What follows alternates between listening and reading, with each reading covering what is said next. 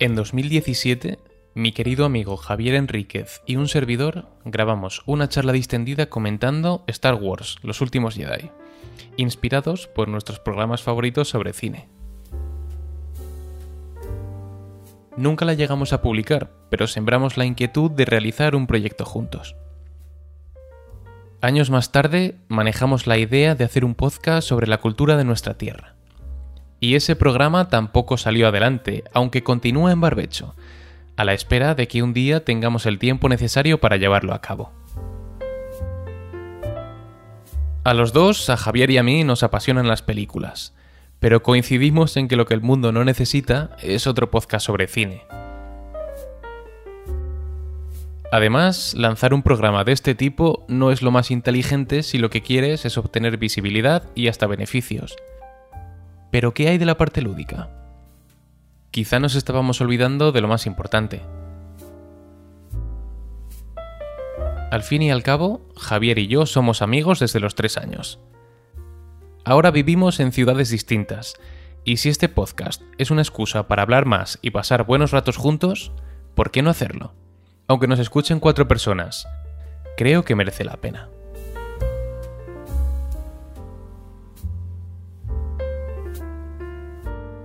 Sí, Fer, la historia puede estar plagada de fracasos o dificultades, pero ahí es donde tenemos que demostrar que una amistad puede y debe estar por encima de ellas. Y es que nuestra propia historia, como decía Fernando, empezó hace casi 30 años en Zamora, y el cariño por nuestra tierra es el que nos ha llevado a adoptar el nombre de Cine Barrueco, una de las salas más icónicas de la ciudad. En sus butacas pudimos ver pelis tan emblemáticas como la trilogía del Señor de los Anillos. Ahora nosotros tomamos el testigo de más de 65 años de proyecciones, pero en esta ocasión a modo de proyecto radiofónico. En cada episodio os traeremos como invitados a algunos de nuestros mejores amigos, que ya más que amigos son familia. Puede que no seamos los mejores, pero sí somos auténticos. Nos une la pasión por el cine.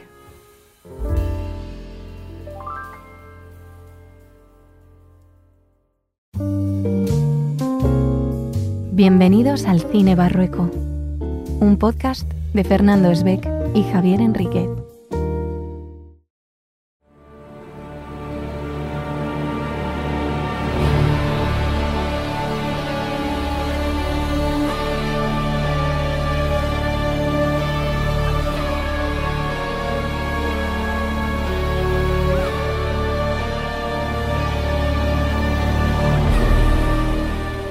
Y qué mejor manera de abrir el cine, Javier, que con una película de las que ya apenas se hacen, de las que hay que ver en pantalla grande sí o sí. Pues sí, Fernando, qué ganas tenía ya de ver Dune. Tenía muchísimas de este primer pase que tenemos en el cine barroco, la verdad. Eh, ha sido una película, ahora profundizaremos un poquito más, pero ha sido una película muy interesante de los blockbusters que yo tenía ganas de ver este año, que se han ido eh, postergando un poquito en el tiempo a causa del COVID, pero que a pesar de ser un blockbuster, yo creo que sigue siendo cine de autor. Hombre, es Denis Villeneuve el director, eh, viene de una trayectoria con películas con un sello muy personal, pero antes de entrar a, a, tope con la película, creo que es ocasión de presentar a nuestro invitado de hoy. Yo estoy muy contento de tener con nosotros a Damián. Hola Damián, ¿qué tal? Hola, ¿qué? Hola camaradas, ¿cómo os encontráis? ¿Qué tal estamos? Oye, antes que nada, eh, yo creo que lo mejor, si queremos estripar la peli detalle a detalle, que establezcamos ya desde el primer momento que spoilers sí, ¿no? A mí me parece bien, por lo sí, menos. Por supuesto. Vale, o sea que spoilers estáis, siempre. Avisados estáis los oyentes de que aquí vamos a destripar la película de Peapa. Y lo primero de todo, yo creo que es eh, que me digáis qué os ha parecido. Pues mira, yo como encontré referencias desde el minuto uno a Star Wars, a Juego de Tronos, que para mí son mis dos sagas de series y de cine que han, me han acompañado durante muchísimos años. Yo estoy muy, muy, muy contento con el resultado. Sí que es verdad que tengo que señalar el tema de que al final esto ha sido, bueno, como nos dice el principio de la película, la parte uno de lo que presumiblemente serán dos en total. Eh, lo que digo, muy contento a pesar de que es una introducción. Si contemplo la película como una película aislada, mmm, puede que me falte algo, porque al final es eso, una primera parte. Si lo contemplo como la primera mitad de algo mucho más grande y mucho más complejo, la verdad que muy bien. hay trama, hay intrigas políticas, hay casas, hay batallas, hay pues todo lo que a mí me gusta. Bueno, yo tengo que decir que no, mis conocimientos sobre cine no son muy extensos, pero sí es cierto que eh, la peli tiene como tiene esa magia de cuando iba al cine sin saber a lo que iba. Yo no tenía ni idea de qué trataba Dune y la verdad es que me llevé una, una buena sorpresa. Pero he de decir que lamentablemente, eh, sin haber leído el libro, Tranquilos, no os vamos a destripar nada del libro. No lo hemos leído ninguno de los tres. No sabemos leer. no sé leer. Mejor me pongo a hablar de cine. Em, resulta que mm, eh, yo empecé a. O sea, yo fui al cine, me puse a verla, dije, pinta bien. Pero he de reconocer que hay partes que son. que reconozco predecibles. Yo ha habido cosas mientras veía la peli que dije, va a pasar esto. Mejoró mucho cuando mi inconsciente me hace eso pero en cierto modo tenía ganas de probar otra vez una saga de ese estilo, de ciencia ficción, de... No sé, no sé por dónde van a ir, pero creo que tiene buena pinta. ¿Sabes qué pasa? Yo con el tema de, la, de, lo, de lo que se puede predecir de una película, tengo desde hace relativamente poco sentimientos encontrados. Y es que desde que en Juego de Tronos o en Star Wars 9 eh, han querido romper con todo lo previsible, yo creo que han metido la pata. Y aquí quizá, no por ser previsible, es peor. Porque hay cosas que yo entiendo que tienen que ser así. Tienen que ser de una determinada manera. Y no por ser impredecibles van a ser mejor. Porque vale, si tienes la sorpresa de que te han sorprendido, evidentemente, va a la redundancia, pero no necesariamente va a ser mejor el resultado impredecible que el predecible para lo que es el entramado del argumento. Por eso la emoción de la sorpresa es, se considera una emoción neutra, porque puede ser una sorpresa a bien y una sorpresa a mal. De repente, ¡oh! No me lo esperaba. Joder, qué mierda. es que puede pasar perfectamente. Yo creo que lo que decía Javi, que al final no es tanto, o sea, que te sorprendan está bien, pero muchas veces no es tanto el qué como el cómo, ¿no? Es decir, al final ya hemos visto prácticamente de todo en las pelis, damos por hecho de que Dune empieza eh, todos los personajes están estables, todo el mundo está bien y entendemos que llega un momento en el que tiene que haber un detonante que hace que todo explote. Sabemos que eso tiene que ocurrir y lo damos por hecho, con lo cual no es tanto el qué como el cómo lo hagan, ¿no? Eh, cómo esté grabado, cómo esté dirigido, cómo esté interpretado. Y, yo creo, voy a aprovechar para dar mi opinión también, ya que me la habéis pedido. Oye, Fer, ¿qué te parece la película? a, mí, a mí me ha gustado eh, moderadamente, porque creo que a pesar de que, para empezar, ¿eh? creo que a pesar de que es una primera parte, em, debería mm, tener su propio final, ¿no? A pesar de que se trate de una, de una saga o de una trilogía o de una o, de, dos películas como creo que van a hacer. Creo que acaba, se parece más a un episodio de una serie, de esto de que te dan ganas enseguida poner el siguiente, y creo que debería tener por lo menos su propio clima o su propio momento álgido como para que salgas de la sala diciendo, vale, he visto una primera parte, pero me ha satisfecho. Luego, eh, la historia de por sí sí me ha gustado, pero no es lo que más, mucho menos. A mí lo que más me ha gustado es la, eh, como la autoría de Denis Villeneuve, ¿no? La estética, todo el apartado técnico, interpretativo, creo que es magistral. Y, creo que eso es innegable, ¿no? Todo el mundo puede decir, o sea, la gente puede decir si le ha gustado o no la trama, los personajes, pero creo que es el plano estético, actoral, eh, técnico, artístico, la música, todo creo que es espectacular, ¿no? Y, yo venía pensando también, eh, después de haberla visto, cómo mm, Denis Villeneuve, a pesar de haber hecho una película tan grande, ¿no? Con un presupuesto tan grande, eh, se le ve el sello, ¿no? Podemos hablar, por ejemplo, de películas del universo Marvel, que todas tienen, todas son prácticamente iguales en la parte técnica, artística, pero tú ves, ves Dune, ves La Llegada, ves Blade Runner 2049, y en cuanto veas un minuto, varios planos, enseguida identificas que es una peli de, un del mismo director, ¿no? De una persona que tiene muy claro su sello.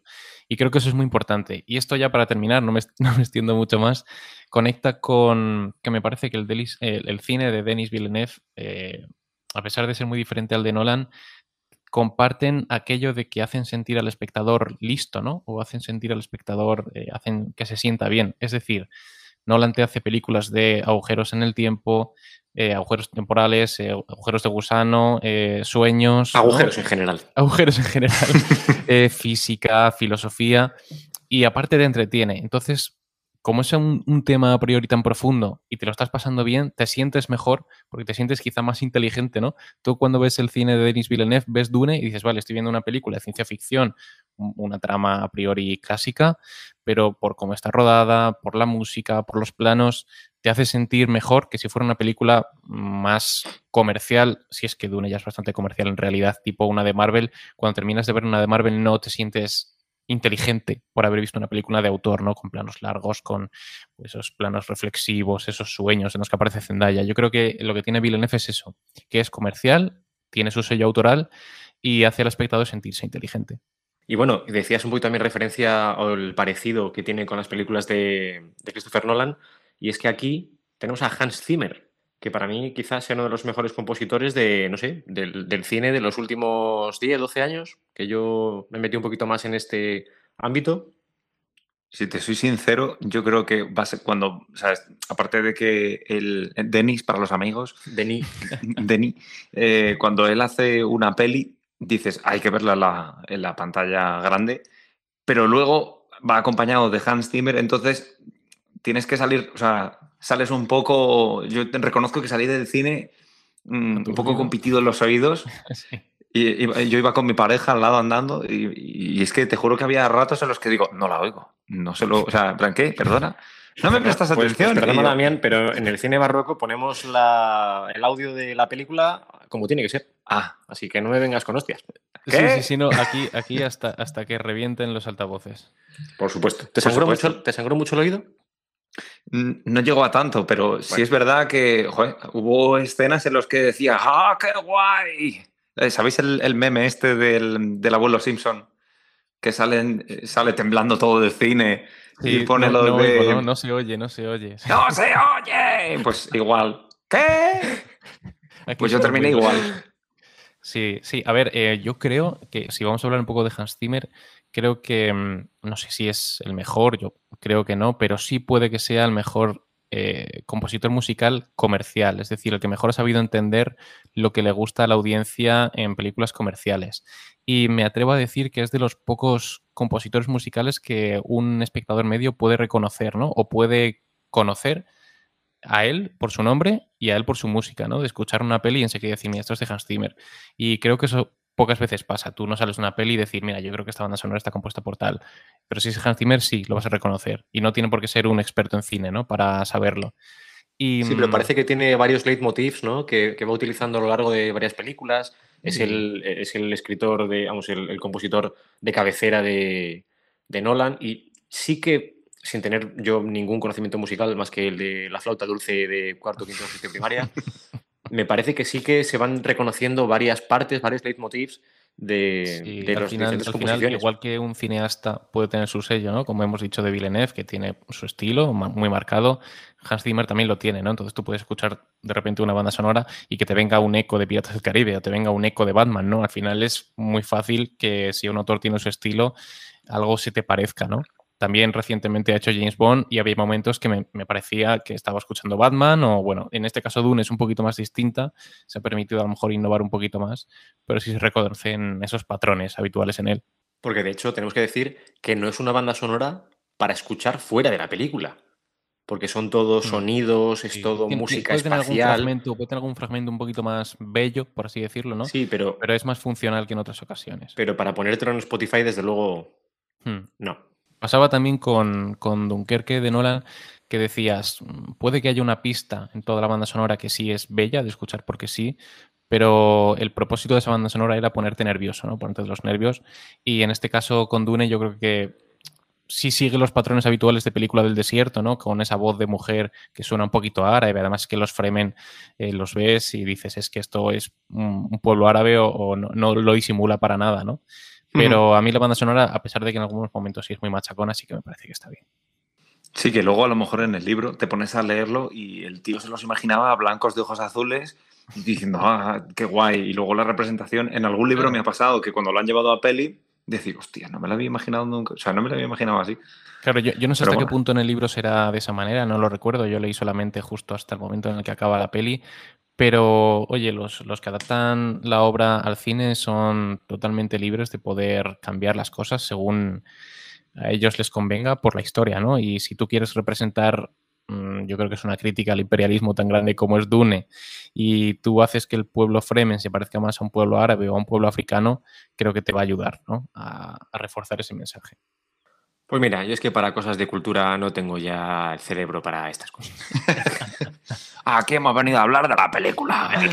No, mira, al final, al final es verdad que también han cogido a personas con, con rasgos eh, raciales, ¿no? Con. Vemos a Zendaya como uno de los clarísimos ejemplos de una persona eh, afroamericana, pero que puede encajar muy bien con los rasgos norteafricanos. Sí, hombre, al final cuando ves Eh, una peli en el desierto entiendes, por lo menos por la experiencia, que te, te viene enseguida a la memoria África, ¿no? O Arabia, Sí. entonces es lógico. Mm. Sí, sí, sí, sí. Javier Bardem, que tiene unos rasgos que no Sí, sabría dónde encajarlos. Lo estaba pensando yo también. Porque como- Javier Bardem me puede valer como inuit, me puede valer como, Sí. como norteafricano, me puede valer como, no sé, como, Como nazi. brasileño. Me puede valer, me puede valer, Sí, sí, sí, me sí. puede valer para las SS si lo caracterizan bien. Me, me parece, no sé, un tío que es tan feo. es Pero- tan feo en, que hasta en es ese guapo. caso, en ese caso, yo siempre lo he pensado que cuando hay un actor, eh, lamentablemente ocurre más entre los hombres, que es feo, dices, o, o por, o por lo menos no es un guapo normativo, dices, tiene que ser bueno, porque al final esto funciona así, ¿no? Es cine, mueve, mueve masas y los actores pues suelen ser tirando guapos, ¿no? Entonces cuando ves a un tipo tan Sí. exitoso, dices, tiene que ser bueno a la fuerza. Ahora que hemos hecho una introducción bastante amplia de la peli y, que hemos dicho nuestras impresiones, eh, primero que yo creo que es al final lo que le interesa a la gente, que os ha parecido la historia, ¿no? Porque al final te puede gustar mucho estéticamente, la música, los planos, pero si la, la historia no te engancha, ¿no? Y comentadme qué os ha parecido en cuanto a historia. Yo en cuanto a historia estoy muy contento. Como os decía antes, he visto reminiscencias de Star Wars. No digo que Dune beba de Star Wars, Mm. sino que es al revés. Ya los que estemos aquí escuchando esto deberíamos saberlo. Pero yo solamente con ver eh, cositas de Star Wars y con cositas de, de Juego de Tronos, que, joder, las primeras cuatro o cinco temporadas para mí eran unas Me tramas. encanta, me encanta Javi, perdona que te corte, porque Javi ve naves volando y superhéroes y dice, Sí, yo sí. estoy bien. Sí, sí, Javi sí, se no. sienta en la butaca. Yo- a, mí no me, a mí no me hables de películas norcoreanas. Bueno, Nah, eres, eres un espectador muy partiendo, Javi, partiendo de que para mí Corea del Norte es Corea la buena. a mí, a mí eso de países democráticos hay muchos ya. A mí Corea la auténtica. Corea, Corea, es que la otra es Corea del Sur, o sea, hay que especificar Corea y Corea del Sur. Corea del Sur. Cuando le pones ya, cuando le pones ya un apellido, se desvirtúa. Sí, es como cuando vas a comprar las palomitas, ¿sabes? Eh, popitas, patrocínanos. ¿Sabes? Cuando vas a comprar popitas y luego vas a comprar las del Mercadona, que no te sabes el nombre, pero sabes que es la marca blanca, las de Mercadona, Claro. las de la bolsa azul. Pues para, mí, pues para mí Corea del Sur Es hacendado. es hacendado. Javi, o sea, a mí, a mí dame, y Javi está bien. a mí dame una buena pastilla de ave creme y no me des, y no me des un caldo de estos caseros. ¿Qué cojones es eso? Bueno, yo la verdad que muy contento, muy contento. Como dice Fer, es verdad que yo tengo un criterio bastante simplón. Pues como os digo, muy bien, de verdad. O sea, yo es que para mí no, de las dos horas y media que creo que son de peli. No tuve ningún bajón, no me pareció que bajase en ningún momento. Quizá cuando salen de, de la capital, los Atreides, sale Paul Mm. con su madre, bueno, quizá Sí. un... un Recapitulamos el momento que es el momento más traumático ¿no? de la peli, en el que hay un, un ataque por parte de los Harkonnen a los Atreides, un ataque inesperado, muy trágico. ¿Qué? ¿Has que dicho de los Lannister a los Stark? ¿Puede ser? Entonces es un momento en el que, eh, pues mira, eh, capturan al, al duque Atreides, eh, bombardean la ciudad, Paul tiene que huir con, con su madre y con Jessica. Y es cierto que suele ocurrir en las pelis que cuando hay un momento muy álgido de drama, ¿no? O de intensidad emocional, luego tiene que haber un pequeño valle para que el espectador no esté siempre arriba, sino que Y tenga que momento de asimile un poquito lo que ha pasado. Es que si no... Exacto. Entonces, entiendo que ese valle del que tú hablas es lógico. Mira, por eso mismo eh, las películas de miedo no me gustan. No las disfruto. En el cine no me gusta por lo que dices tú, porque al final yo soy incapaz de generar esa sensación de, de descanso. Entonces, eh, yo entro en un estado de sobreactivación y como viendo la peli no soy capaz de, que, de esperar a que eso baje, pues al final estoy demasiado tenso y por eso cuando acaba la peli, cuando, la, cuando acaban las pelis de miedo, es cuando realmente disfruto. Se me relaja el esfínter y todo y yo ¡Oh! digo, ya. Es como una ¿Te ha gustado la peli? digo. Rusa. Por eso yo creo que hay determinadas películas de miedo que me han gustado más porque han conseguido que esté normal, no de estas de susto, ay, susto, ay, susto. Pero mira, hablando de, hablando de Dune, eh, aprovecho para, para eh, expresar solo una queja, una pequeña queja al apartado artístico y es que fíjate cómo es el mundo de la ilustración en el que han sacado cómic, ¿vale? Eh, la editorial Nova ha sacado el, primer libro, lo ha sacado ilustrado. No es por nada, que, pero ¿cómo arrastras eh, la película hacia tu tema, eh? hacia los cómics? De cómo, se nota que es ahí donde te quieres manejar? Eh? Venga, sigue, sigue. Sí. y luego han sacado, la editorial Penguin ha, sacado una trilogía, que la portada es muy bonita, y sin embargo, echo de menos echo de menos el que el cartel se lo hayan currado un poco más. No ponerme la cara de todos los famosos, sino que he echado. Que, vender las entradas. que está súper visto. He echado, echado de menos un poco el hacer una portada diferente. Sin embargo, por ejemplo, em, eh, Javi tiene abierto aquí una, una, una, pastilla, una pestaña, en donde se ve. Eh, donde se ve el título de la peli. Y de hecho se ve que la tipografía eh, esto explicado por mi pareja. Eh, esto para, un programa, para un programa de radio es estupendo. Continúa, por favor. Sí, quiero decir que la, o para la gente que pueda, que, tenga internet, que creo que somos todo el mundo, si os fijáis, la propia, las propias letras son la misma letra, pero sí, la vas girando. ¿vale? Entonces, sin embargo, luego, en cuanto vemos el cartel, yo esperaba algo más así. Yo esperaba algo, y he de reconocer que el cartel de Dune lo vi después de la peli, no lo vi antes. Yo entré como muy ciego, yo no quería ver nada. Con anteojeras, explica, explica así como los caballos. Os lo... ¿Ciego o con un ciego? Vamos, Rodolfo. Sí, sí, con el palo. Em, pues entré, no sé, iba como con muchas ganas de entrar, no me fijé ni en el... Ni, y, es curioso que tampoco me saltó publicidad en YouTube ni nada, en ningún sitio. Entré y cuando me puse a ver la peli dije, joder, seguro que con la estética, los colores, todo, el, cartel va a molar un montón. En cuanto salga, lo pido. Y cuando salí y vi la cara del prota que no, no lo pido. Y, y, luego Bardem, un poco más pequeñito, ahí castigado por la edad o por la arena, dije, no me interesa. Sabemos el motivo, ¿no? De, ese cartel. Yo recuerdo, creo que el cartel inicial. Hay mucha estrella. hicieron la peli, que era, era un cartel de, la duna, ¿no? Se veía la arena y ponía duna y poco más. Y, cuando tú cuentas con un elenco tan famoso, tienes que vender entradas, ¿no? Entonces, si tienes a Bardem, a Chalamet, a Oscar Isaac, a, Jason Momoa... Rebecca Ferguson... Yo, claro, yo, yo creo que al final eso hay que hacerlo para vender entradas y luego si, si a la, al que le guste el, arte ¿no? y los diseños de pósters, siempre hay luego por internet pósters alternativos y ahí es donde se pueden ver eh, pósters mucho más imaginativos. ¿no? Que de hecho, Fernando, lo que decías tú de que hay que vender entradas y que por eso se le ve el careto en, el cartel a todos, es que claro, yo aquí ahora mismo estoy viendo el cartel, lo tengo enfrente y a la única actriz que no conozco es a, la, médico. A la, médico, la, mujer negra que los. Que los es, bueno, es la mm, observadora, ¿no? Por así decirlo, es una observadora. Sí, la observadora lo decían. Es como un árbitro neutral. Eso, eso era. es que no, sé si se llama, no sé si, no, recuerdo si usa la palabra árbitro. Pero claro, es que de hecho, fíjate que yo tampoco soy muy de nombres, pero veo a Chalamet, veo a Zendaya, veo a Josh Brolin, veo a Rebecca Ferguson, veo a Javier Bardem, eh, Jason Momoa, haciendo de Jason Momoa, ya hablaremos de esto. Ahora, hablaremos eh, de los Veo a Oscar Isaac y veo a esta, que no, o sea, sin desmerecer. o sea, también, primero por, por tiempo en pantalla y por, por porque no se sienta tampoco eh, apartada, ¿no? Al final es un personaje que tampoco tiene muchos minutos, pero es ciertamente relevante. Entonces dices, tengo un hueco, la pongo y ya está. No, pero por minutaje, vamos, no sabría decirte, no sé si hay alguna aplicación que me pueda decir esto, pero por minutaje puede que salga más que Josh Brolin. Sí, es muy probable.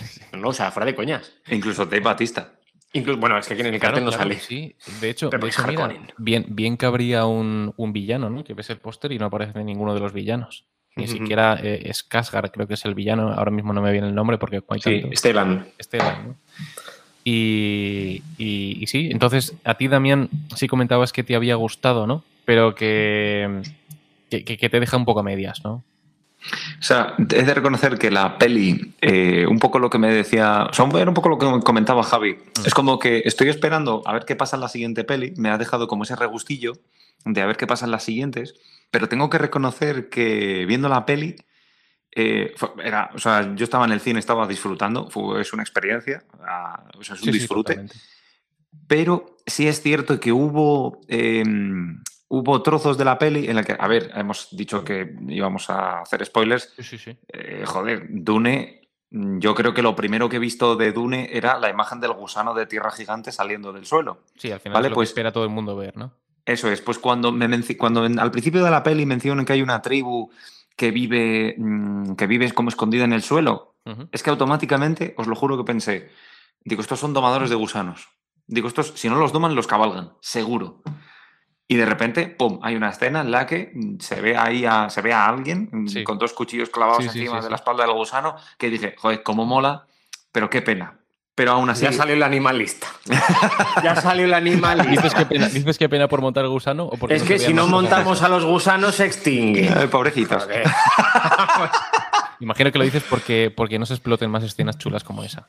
Sí. Ah, vale, vale. A ver, si es verdad, si es verdad que eché de menos eh, como que te pintan que el, el gusano desde el minuto uno, cuidado con el gusano, cuidado con tal, y aparece dos veces. esto, eh, viene, es la, la teoría tiburón, ¿no? La peli de Spielberg, que al final cuanto menos aparezca en pantalla, más tensión te genera, ¿no? Si tuvieras el gusano constantemente dirías, estoy harto de ver gusanos. Otra Y de hecho, la peli de tiburón de Spielberg, eh, el tiburón sale muy poco, ¿no? Y es su ausencia lo que te genera más inquietud que el hecho de verlo, porque es como en las pelis de terror, te genera más el terror hasta que ocurre el susto, que ya cuando pasa el susto dices, vale, ya ha pasado, con lo cual ya estoy asustado, no puede pasarme nada más, ¿no? Entonces con el gusano pasa un poco lo mismo. Quieres ver el gusano, quieres ver el gusano y apenas se ve un par de veces, ¿no? Pues toma, gusano. Por cierto, pequeño apunte, después de que Spielberg em, de sacara la peli de tiburón, eh, la, fobia, la fobia al mar Sí, se sí. disparó, el, el verano siguiente se, se disparó. O sea que ahora el viaje, los viajes a- a- al desierto se van a, a reducir, ¿no? Por miedo a ataques de gusanos gigantes. Yo, yo, yo creo que como ves un elemento fantástico dices, oh Dios mío, un gusano. Yo creo que, yo creo que para durante este año, para la gente que le guste mucho la ciencia ficción, yo creo que va a haber muchos viajes del estilo eh, Turquía. Ya no por el pelo, sino por, por el tema de el- la famosa actividad esta de subirte los globitos encima del Sí, desierto. y Sí, no en la qué. Capadocia creo que se hace. Eso es. Pues Oye, yo creo que- que actividades relacionadas con desierto, yo creo que es el momento. Hablando de Turquía, qué pelazo tiene Chalamet. Hay que, hay que hablar de pelazos, porque yo venía, yo venía también. ah, Sí, lo que tú Espectacular. dices, yo venía pensando, eh, qué buena barba tiene Oscar Isaac. Y Sí. solamente hay una peli, o por lo menos la saga Star Wars, en la que yo le he visto sin barba. En todas las demás tiene barbaza. Y, y además. eh, Hostia, en Ex Máquina no puede tener una barba más y bonita además ese tío, ahí, ¿eh? ahí está rapado. Y, y No, en pero la Star barba- que aparece afeitado, que eh, hago, hago acopio, acopio de un comentario de un colega mío, Manu Fontanillo, le mando un saludo desde aquí, que dice que se parece a Chayanne, ¿no? Cuando está afeitado. Oye, cuidado, cierto. ¿eh? Hola, es, Es verdad. cierto que hay, Cuidado, buena hay mandíbula. barbazas, barbazas y Sí, sí. pelazos, salvo entre los Harkonnen, los pobres. Ay, ay, Sí, sí, no, los halcones es verdad. Es que Dave Batista es un tío con una cara también dura. Sí, Yo no creo tiene un que pelo de tonto. Yo creo, Es Drax, es Drax, yo creo que también es por las hostias que le han dado en la cara. Yo creo que ya tiene rasgos como, no sé, eh, la nariz un poco raruna también, no sé. Me, Sí, me sí, parece. Luego sorprendente. hablando de- estábamos hablando, no sé qué estábamos hablando ya, de, de pelazos, de barbas, a los Harkonnen, los pobres que son blanquitos y calvos, y yo estaba pensando que a lo mejor, Javi, tú podías empatizar con ellos, ¿no? Porque al final es un, Lo de blanco, casa... yo lo de calvo. yo, No, perdona, no, por eso, perdona, no por eso, Javi. Pero nuestros espectadores de cine barroco saben que, que no tengo mal pelo. Voy por no, otro no lado, tengo, voy por otro lado, no si tengo un pelo como, como Chalamet o como Rodrigo Cortés, porque eso es un pelazo que es impresionante. Pero joder, no tengo mal pelo. No, por lo de blanquito, por otro lado. sí. Por lo de Quiero blanquito, decir, sí. es, es- es el emperador y le dice a la casa Harkonnen, oye, tenéis que ir a explotar la especia al planeta Arrakis durante no sé cuántos años, eh, donde hay 50 grados y pega el sol todo el año y vosotros sois blancos y no tenéis pelo, ¿no? Entonces, yo creo que ahí se genera una empatía, ¿no? Porque no sé si en el universo de Dune hay crema solar, entonces a mí los pobres tanto tiempo en No. Arrakis sufriendo... Ahí habría un asiático vendiéndote gorritos de paja por bastante más dinero del que valen O En sombrillas. cualquier tienda. Lo, lo que a mí me sorprende es que luego ellos quieran volver, ¿no? Es decir, ¿cuántos se habrán quemado el cuero cabelludo estando ahí en Arrakis y luego que digan, ahora toca volver a quemarme? No sé, a mí me dan pena. Yo, yo voy con ellos ¿eh? en la peli. Yo siempre voy con los malos. Siempre. Siempre. Interesante. Es Eso- verdad que la estrategia de los malos a la peli me, me gustó. Me pareció curiosa. ¿Algún psicólogo podría decirme alguna cosita sobre mi afición hacia los malos? Pues ¿Hacia que, el lado oscuro? pues que tienes. eh, hay muchas veces que, el- el- por así decirlo, eh, ponen motivos. eh, estamos cansados de todo el rato de los motivos novelescos y Caballero Blanco. Y cuando aparece un punto de vista más novedoso, que es el- el- el, eh, la experiencia, el punto de vista de un villano, nos resulta más atractivo y tratamos de empatizar más con ellos.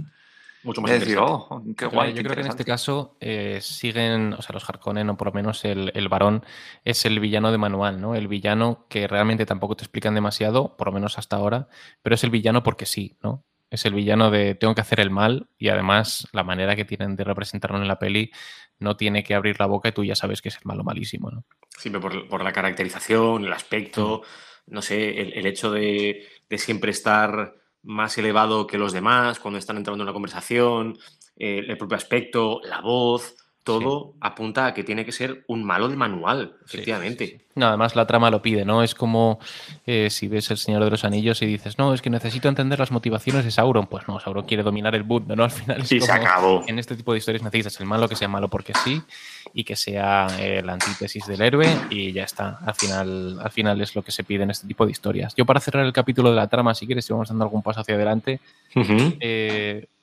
creo que es lo que menos me ha gustado sin, sin odiarla, ¿no? A mí la trama me ha parecido convencional, está bien. Em, pero me ocurre lo que comentaba al principio, ¿no? Que yo, aunque sé que es una primera parte, creo que tendría que haber ofrecido por lo menos un final, un, un momento un poquito más climático. Vuelvo a poner de ejemplo El Señor de los Anillos y creo que lo haré bastante a menudo, no solamente en este capítulo, sino en el resto del podcast también. Sí, por Eh, favor. Tenemos, tenemos la, la Comunidad del Anillo, las dos torres y, y en el fondo no son tres películas, es una dividida en tres, ¿no? Pero aún así, Peter Jackson y sus guionistas se ocuparon de que cada película tuviera un final emotivo, que tuvieras la peli y aunque supieras que es una peli que pertenece a una saga, veas que concluye, ¿no? Que concluye la peli. Dices, vale, esto va a continuar, pero ha tenido un clímax emotivo, me ha emocionado. Yo con Dune me ha encantado en todos los sentidos, pero no sé por qué no he conectado emocionalmente. Las muertes me han dado un poco igual. Eh, ha habido alguna escena que sí me ha interesado bastante. Por ejemplo, la que más me ha gustado, por lo menos la que más me puso un poco más tenso, fue la de la aparición del gusano cuando van a rescatar a los trabajadores, ¿no? De la extracción. Pero por lo demás, escenas que deberían haberme impactado no, no lo han hecho. Entonces yo creo que en ese sentido la película es un poquito fría.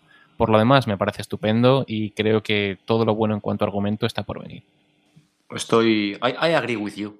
Yo también he de reconocer que ha habido algún trozo de la peli en el que he sentido esa sensación de ñe, de que se muere alguien y, Claro. y como digo, es un momento ñe para mí. Porque, Sí, que debe- por que- ejemplo, que- Josh tú, Brolin... sientes- tú lo ves y sientes que debería estar sintiendo algo, ¿no? Dices, aquí el director está queriendo hacerme sentir, pero no sé por qué no está ocurriendo.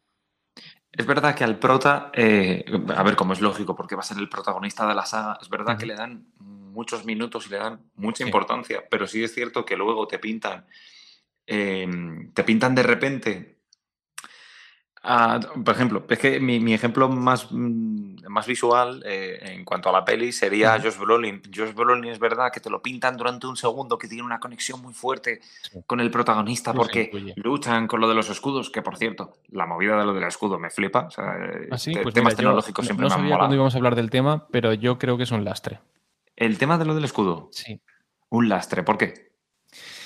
Creo que está muy bien hecho, es decir, en el libro hay escudos y en la peli está muy bien hecho que cuando las heridas son mortales o, son heridas reales, eh, el escudo sale rojo y cuando no lo son sale azul. Además eso también le permite a la peli tener una calificación de edad menor eh, sin tener que poner sangre. Entonces tú ves que el escudo es rojito y tu mente dice, vale, rojo, sangre. Pero creo que mm, por ahora, por lo menos, al argumento no le aporta nada que usen escudos que visualmente es molesto y que el espectador, por todas las pelis que ha visto, los libros que ha leído, nunca por lo menos se ha enfrentado a una película en la que los personajes lleven escudos, no estamos más habituados a batallas normales. Y creo que, por lo menos yo, mm, hubiera preferido que, que no hubiera escudos, simplemente. ¿Y a ti por qué te han gustado? Que me gustaría saberlo. O sea, no, me gusta mucho el concepto tecnológico de, de estar, o sea, de, ¿sabes? Ponerse una movida y, y que Sí, te sí. recubra todo el cuerpo. O sea, es como Además, que creo la. está, creo que está muy bien, creo que está muy bien hecho visualmente. Es decir, no tienen que decirte, mira, usamos escudos y sirven para protegerte y si te dan de cerca tal, creo que visualmente se entiende súper fácil lo que es el escudo y cómo funciona. A, a mí es más la idea. O sea, es una, una idea que mola un montón, que diría, joder, esto si tuviera aplicaciones en la vida real, molaría Mm. mucho. El problema es, estoy de acuerdo con, con lo que dices, que visualmente, visualmente hay veces que entorpece mucho Sí, hay veces que yo... el eh, visionado de la peli. En, lo- en los duelos en primer plano en los que un personaje se enfrenta a otro se ve mejor, pero cuando hay un plano general de un momento de batalla en el que están peleando, no ves nada. O sea, ves escudos azules, escudos rojos y creo que ahí molesta más que aporta. De hecho, le- hay una, una pequeña escena en la que salen los ejércitos pegándose Sí, y en ese momento, en el momento del choque, dije, yo no estoy viendo nada, o sea, veo no me nada. entero. Claro, no veo No nada. veo nada, no sé si este está muerto, no sé si este está vivo, no sé, era extraño. Pero sí que es verdad que la peli me, me- me atraía mucho, o sea, decir, joder, es una, una peli que he visto, eh, o sea, perdón, es, es la- el contenido de la peli lleva existiendo desde hace muchos años Ujú. y sin embargo, hasta día de hoy, eh, no había visto algo así, no, no sé, ¿sabes? Como, eso sí que me gustó.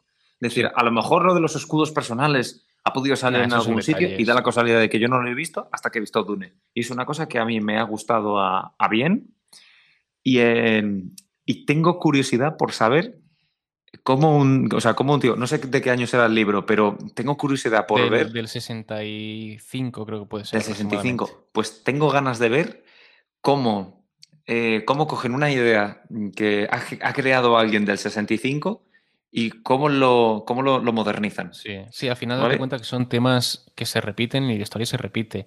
Si no me equivoco, el libro también obedece un poco a las respuestas eh, en contra de la guerra de Vietnam, de invasión de países extranjeros, lejanos. Entonces, el movimiento pacifista que hubo, el movimiento hippie. Entonces, O sea, que era, patrones. era- era claro, como un libro reivindicativo. No sé si reivindicativo, pero seguro que el autor tenía en su cabeza esa idea, ¿no? Y la reflejó en el libro. Y al final son patrones que se repiten. Y históricamente esto siempre pasa, ¿no? Entonces, eh, yo creo que aproximadamente tiene que ir por ahí el tema. Perdona, Fernando, estaba cutufeando aquí un poquito en, en Don Google viendo los escudos, cómo habían representado los escudos en el 84, en la peli de, Sí. del señor Lynch. Hostia, no pueden ser más feos. Claro, es que, es que de partida es antiestético. Otra Hostia. cosa es que tenga, que tenga lógica dentro de la historia, ¿no? Pero ah, para mí, a mí no me convencía. Pero mira, ahora que estábamos hablando Pero dices, dices, perdona, Fernando, dices los del 84. No, los de ahora tampoco. A mí los de ahora ni tan mal. Es verdad que yo, por ejemplo, en el momento en el que Jason Momoa se está partiendo el lomo con siete u ocho tíos de los Harkonnen, ahí parece una discoteca. Hmm. Ahí parece Sí, una yo discoteca yo creo que rojo, molesta rojo, rojo, azul, azul, rojo, rojo, Sí. azul. Parece el Barça todo, tío. O sea, Sí, sí, sí, molesta más que aporta. Quería decir que, eh, al hilo de lo que decía Damián, de que a pesar de que sea una historia de mediados del siglo pasado, le guste el concepto, eh, yo creo que ocurre con historias fantasiosas o de ciencia ficción, que la historia es muy importante, pero cómo sea el universo también casi es igual de importante o incluso más, ¿no? Es decir, conocemos historias que nos gustan, pero a lo mejor el universo no nos convence, y otras en libros y en cine que te quedas por lo bien que está recreado y la cantidad de detalles que tiene el universo, ¿no? Como puede ser la Tierra Media, como puede ser, por ejemplo, el universo de Hogwarts. Y yo creo que el de Dune también está bastante bien y tiene bastante personalidad. Me parece muy interesante, Fernando, que hables de el cómo se cuenta algo y no el qué. Porque poco se habla de que los exotrajes estos eh, deshidratrajes, o cómo se Sí. llamaban estos, no me acuerdo. Destiltrajes. Destiltrajes, deshidratrajes. De hecho, consiste justo lo contrario de lo que he dicho yo. Justo lo Eh, contrario. Consiste en que te bebes tu meao. No, al final todos los, todos los vapores que desprende tu cuerpo, el sudor, O sea, que hasta los cuescos también. Sí, sí, sí, sí. yo creo Lo que todo lo recoge y lo... Lo condensan y para. Entonces, no es por ponerme escatológico, pero date cuenta que ellos lo llevan conectado a la nariz, ¿no? Entonces no sé hasta qué punto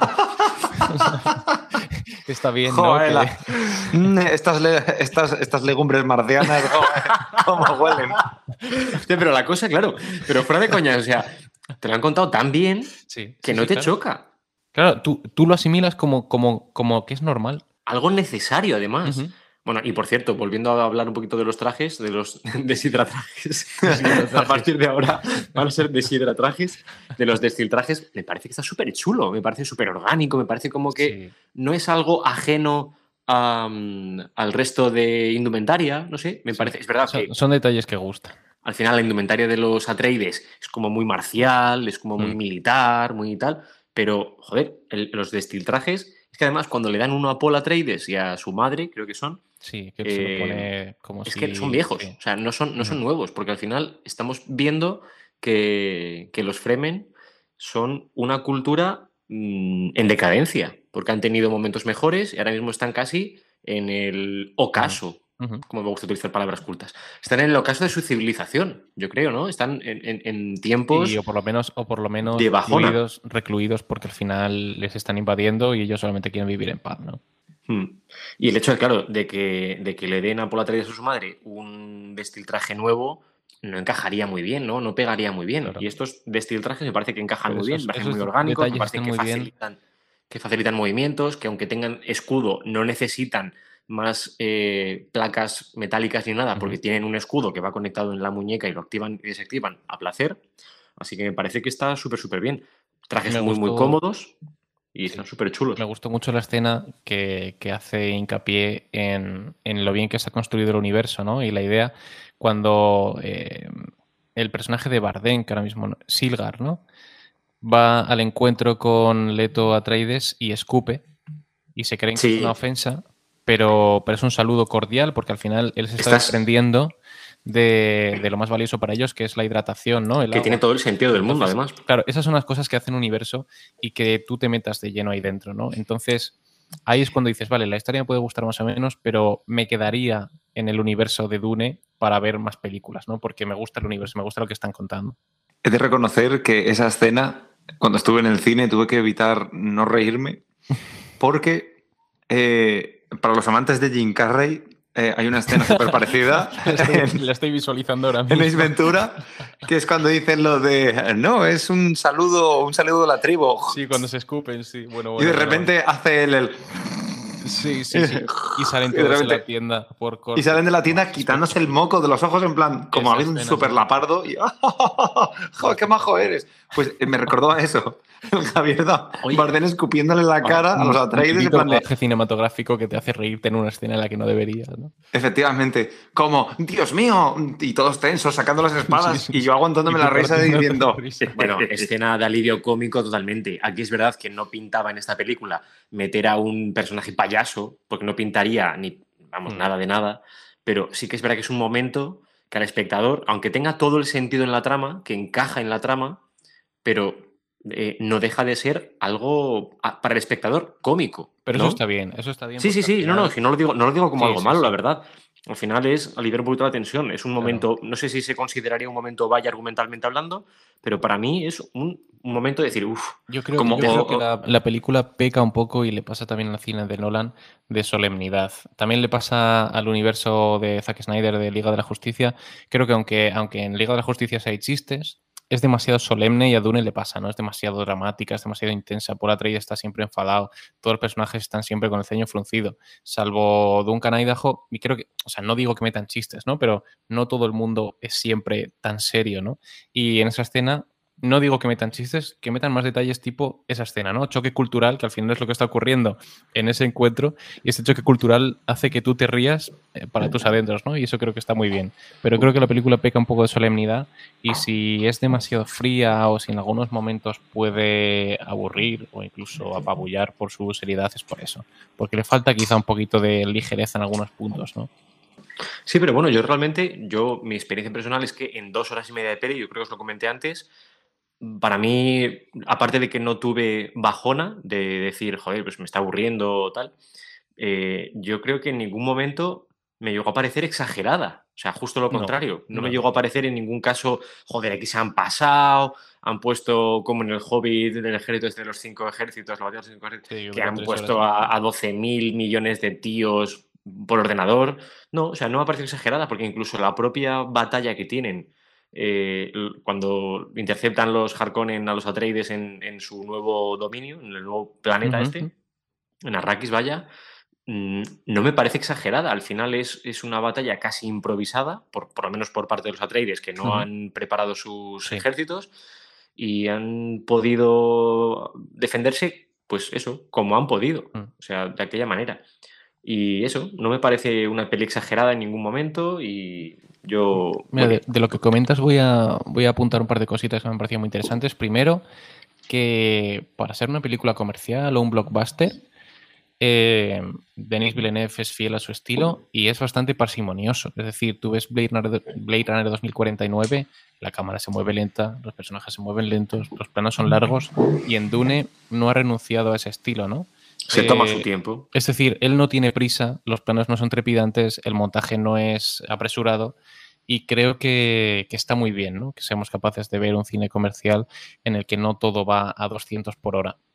Y luego también lo que comentabas de, de, las grandes batallas, de que, lo que no lo llena todo, ¿no? Por ejemplo, en, la tercera entrega de Hobbit que comentabas que está todo lleno de enemigos, que no sabes ni dónde estás. Creo que Villeneuve, a pesar de que la película requiera mucho CGI, em, pone los elementos justos. Es decir, cuando las naves vuelan, no son 5.000 naves, son tres.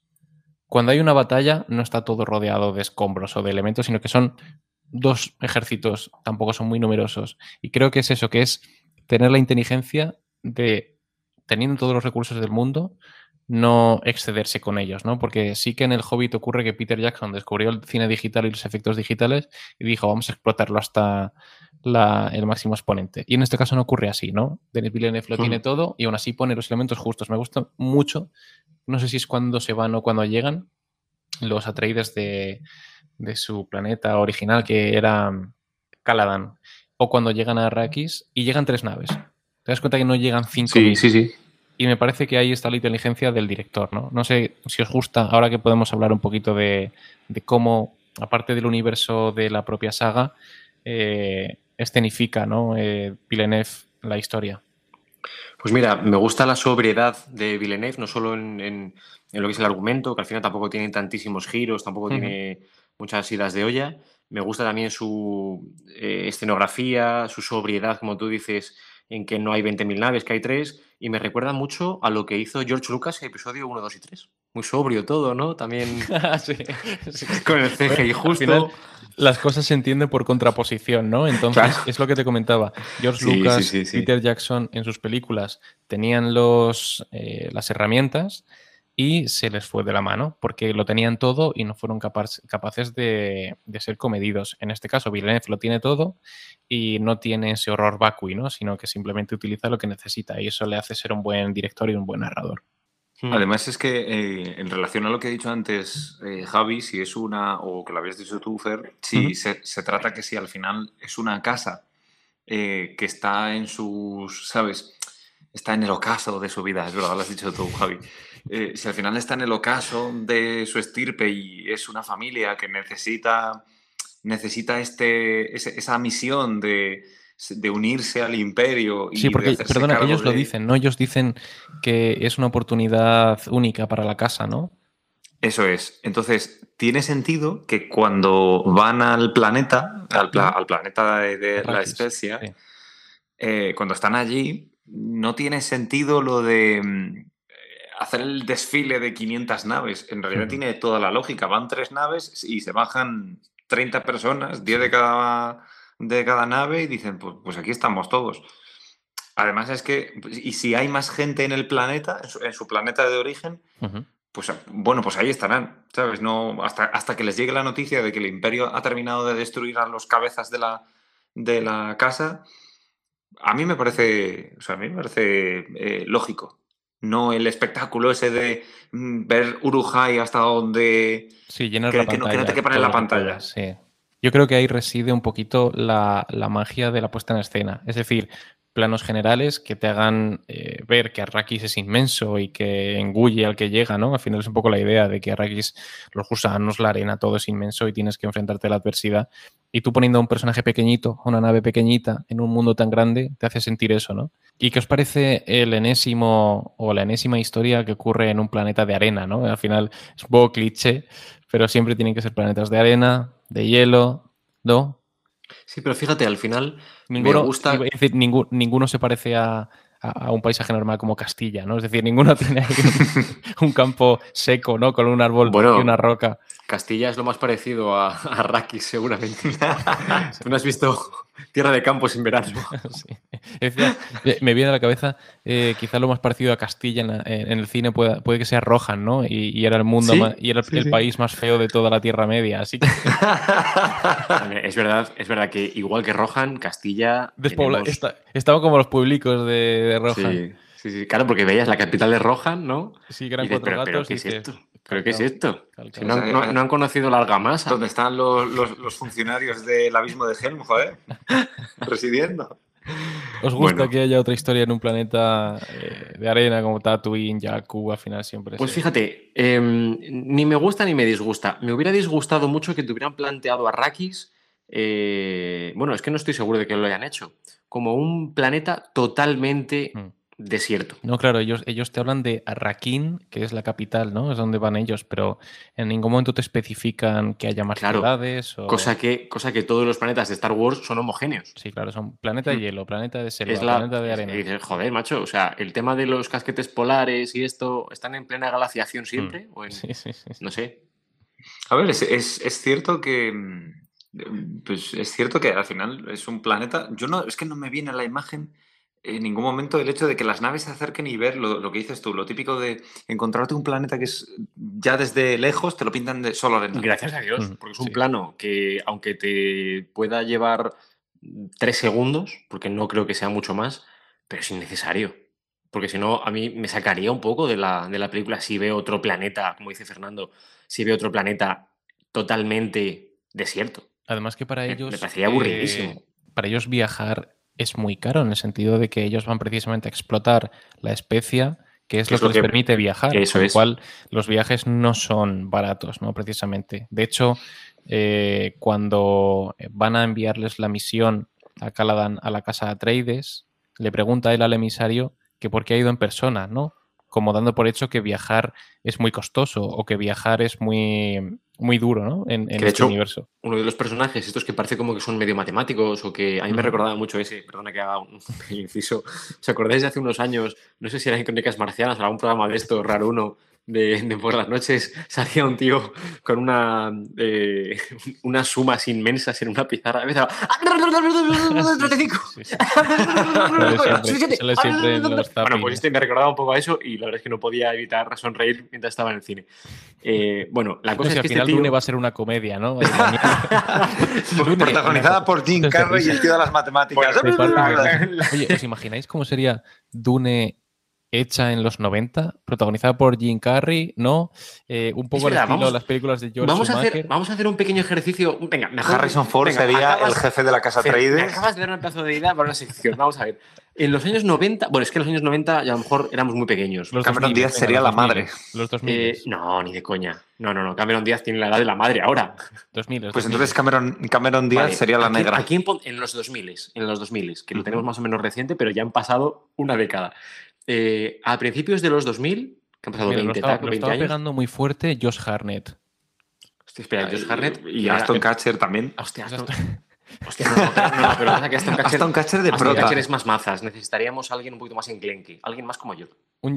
un Josh Harnett te vale. Un Josh Harnett te vale. ¿Sí? ¿Sí? Que, eh, estaba, estaba haciendo el caso Slevin, estaba haciendo Pearl Harbor, estaba Sí. haciendo. No sé. Bueno, Ben Affleck también te vale para otro papel, que ahí en los 2000 estaban pegando fuerte también.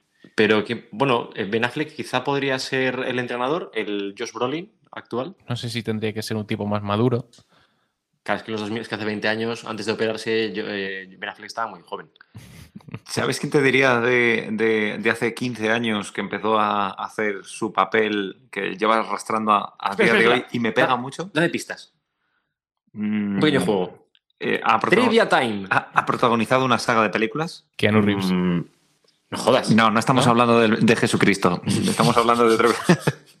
vale, es. em, Que por Mm, cierto, eh, Keanu Reeves haría mucho mejor ahora mismo que Jim Caviezel de Jesucristo, en La Pasión. Es verdad. Pega más. no, porque Venga. acabaría con todos. Sería la versión de padre crucificaba, de a los romanos. Venga, va, pistas. A ver, a ver. a ver. Vale. eh, eh, ha, eh, ha protagonizado una saga de películas. Vale, eh, Fernando, si, si, lleva desde hace 15 años. si sabes la película, eh, el que acierte lo de Damián eh, tiene un premio. Venga, va. Vale. Venga, no. La otra es, eh, es una saga muy icónica. Eh, creo que esta ha sido la película número 25. Bond. Ah, que, eh, eh, eh, Daniel Brosnan, Craig. dices, eh. Eso es. ¿Craig o Brosnan? padre. O sea, no, Brosnan, Bro- joder, Brosnan. Brosnan. Brosnan. Eh, eh, Dani- Daniel Craig lleva 15 años. 15 años haciendo de James Desde, Bond. claro. Sí, sí, o sea, sí. lleva, Pero- la, mi- pero- lleva la pero- mitad de nuestra vida haciendo de James Bond. A, Sí, principio, tío. a principio de los 2000 era Pierce Brosnan. ¿Sí? Claro. Ah, claro. ¿Cuándo está- fue? ¿La última? ¿Cuál La fue? última ¿La de en Halle Berry? 2002, si no me equivoco, con Muere otro día. ¿Y sabes qué pasa? Ah. Yo antes me ha jodido este Daniel Craig, porque yo medía las películas en función de la chica Bond. Y ahora mismo, ahora con Lia Seydoux y, y, mm, no sé, Eva Green, ¿no? Era la, el gran amor de... Claro, sí, pero Sí. Lea, Lea Seydoux, Bienvenidos al podcast de francesa, Sin Tiempo para Morir, análisis. de ha salido, ha salido varias veces y claro, yo no, no asocio ahora mismo una película con, con una chica Bond. A mí eso me ha facilitado un montón. Ya, es que ahora salen varias chicas. Sí. Salen varias chicas. De hecho, en la última hay tres. No lo he O visto. sea, salen tres chicas. No lo Ah, he visto. Ah, como diría no, Jagger, problema. como diría Mr. Jagger. Ah. Problema mío. Hablando de Dune. eh, ¿qué? Chicos, a esto se le llama- este es el podcast. Bienvenidos No sé a la futuro- tangente. No sé qué futuro tiene, reimagino. Bueno, perdonad, pero- Los 2000, pero ¿qué os parecen los, los actores o, o su encarnación de los personajes? Bueno, pues, joder, es que a mí ahora mismo pienso en, en Oscar Isaac y no me viene, eh, iba a decir Cassian Andor, no, no me viene el personaje que tiene en Star. Wars. Poe, eso es Poe Dameron. Me viene su personaje de Ex Máquina, que me parece que explota muchísimo mejor su faceta como buen actor. Bueno, habla muy bien su registro, ¿no? Eh, Poe Dameron es un personaje, pues, mucho más extrovertido, eh, tiene altibajos, eh, es divertido, y, y, sin embargo en Ex Machina es siniestro, ¿no? Eso habla muy bien de su capacidad interpretativa. Hmm, sí, sí, sí, bueno, que, que tiene, el tío tiene muchísimas facetas y tal, pero yo es verdad que si pienso en Oscar Isaac como actor, como buen actor, me voy directamente más a Ex Máquina que a, que Star Wars. Sí, yo creo que hay veces Es que para este tipo de películas no es tanto que te guste cómo actúa, sino por acumular talento y caras conocidas, ¿no? Al final dices, yo cuando vi eh, que habían cogido a Oscar Isaac para hacer del, duque Leto Atreides, eh, pensé, pobre, no va a durar mucho, o sea, esto, eh, él, él muere, ¿no? Pero dije, dije, este en el minuto 15 ha muerto. Entonces no sé si es porque, mira, quiero Oscar Isaac, porque solamente cuando escribía el guion tenía su cara, o es como, venga, vamos a coger las estrellas que hoy en día tienen tirón, ¿no? Pues Oscar Isaac, Chalamet, no sé cuánto. Creo que obedece un poco a eso. Tampoco creo Sí, que se pueda lucir demasiado. Sí, pero creo que realmente es verdad que han podido atender a las personas que están petando actualmente, pero sin dejar de lado su capacidad como actores. Porque al No, final claro, es verdad, peor que lo sería que están petando, estrellas pero que no son buenos buenas. actores. Eso es, eso es. O sea, Son han cogido. buenos actores. Bueno, Lo mejor. a- a- hablando de buenos actores, no sé si Jason Momoa aquí entra dentro de este tal. Es un tío, o sea, quizá es el que más carisma tiene después de The Rock en, en el panorama así más blockbustero de Hollywood. Mm, Eh, porque para mí The Rock, mejor o peor actor, que más bien peor, me parece un tío que tiene un carisma brutal Y que al nivel de, de Will Smith en los mejores momentos. Aunque no todas sus películas sean igual de buenas. No, Tanto O- como o- su carisma. o igual de malas.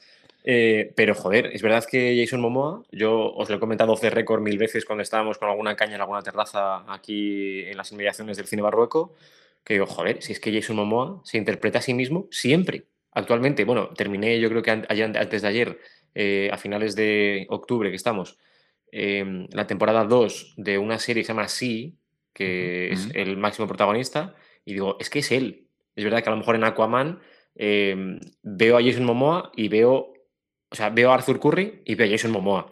Sí. En sí, en esta que os digo, veo a Jason Momoa y sigo viendo al mismo tío. O sea, me da igual. Yo veo a Jason Momoa siempre. Nunca veo a su personaje. Es un problema que Mira, tengo yo Yo, aquí. yo aquí al aceitarlo, quizá un poquito más tal, que es que yo siempre veo a Jason Momoa, tío. Me cuesta Mm. muchísimo desligar actor de personaje. Pues yo aquí no me- creo que eso sea no bueno. estoy- No, no, no, no lo es bueno, no lo es. Aquí no estoy de acuerdo, eh, que es mi opinión, ¿eh? igual que la tuya. Pero mm, porque tú quizá tienes demasiado bagaje, ¿no? Prácticamente seguro que has visto todo lo que ha hecho Jason Momoa y estás habituado a verlo. Pero yo que a lo mejor he visto menos de él, sí que creo que el personaje le sienta muy bien, porque es el único que se puede permitir ser un poco más cómico, eh, sonríe, hace bromas y eso Jason Momoa lo hace estupendamente, ¿no? De hecho, es el personaje más, no diré más carismático, pero sí el, el que más te gusta ver en pantalla, ¿no? Porque además sabes que va a tener un momento muy épico con su sacrificio. Y creo que, sinceramente, le sienta muy bien el rol. Y no diría ni Mm. mucho menos que es de sus peores papeles, sino que de los mejores. Sí, y no es, el que más, no es el que más me choca, o sea, no es el que más me, me pueda disgustar. Yo la verdad que me gustan todos. Chalamet me parece que lo hace bien. Lo que pasa que creo que le cuesta más ofrecer registros. Creo que estoy bastante acostumbrado a ver a Chalamet enfadado y con el ceño fruncido. Pero yo sí me tengo que dar con alguien es con Rebecca Ferguson. Mm. Y no solamente porque ella es buenísima, sino porque creo que el personaje es el que está mejor escrito, el que tiene más matices. Y luego, por supuesto, también que creo que es la que mejor lo hace, sinceramente. Sí, porque al final, joder, es que hace la labor de concubina de Leto Atreides, hace el rol eh, de madre del. Salvador, hace de la Virgen María, hace de, mm, de una de las eh, de las más importantes de la Bene Gesserit, que es esta orden monacal que al final son un poquito los que les gusta remejer por todo el universo.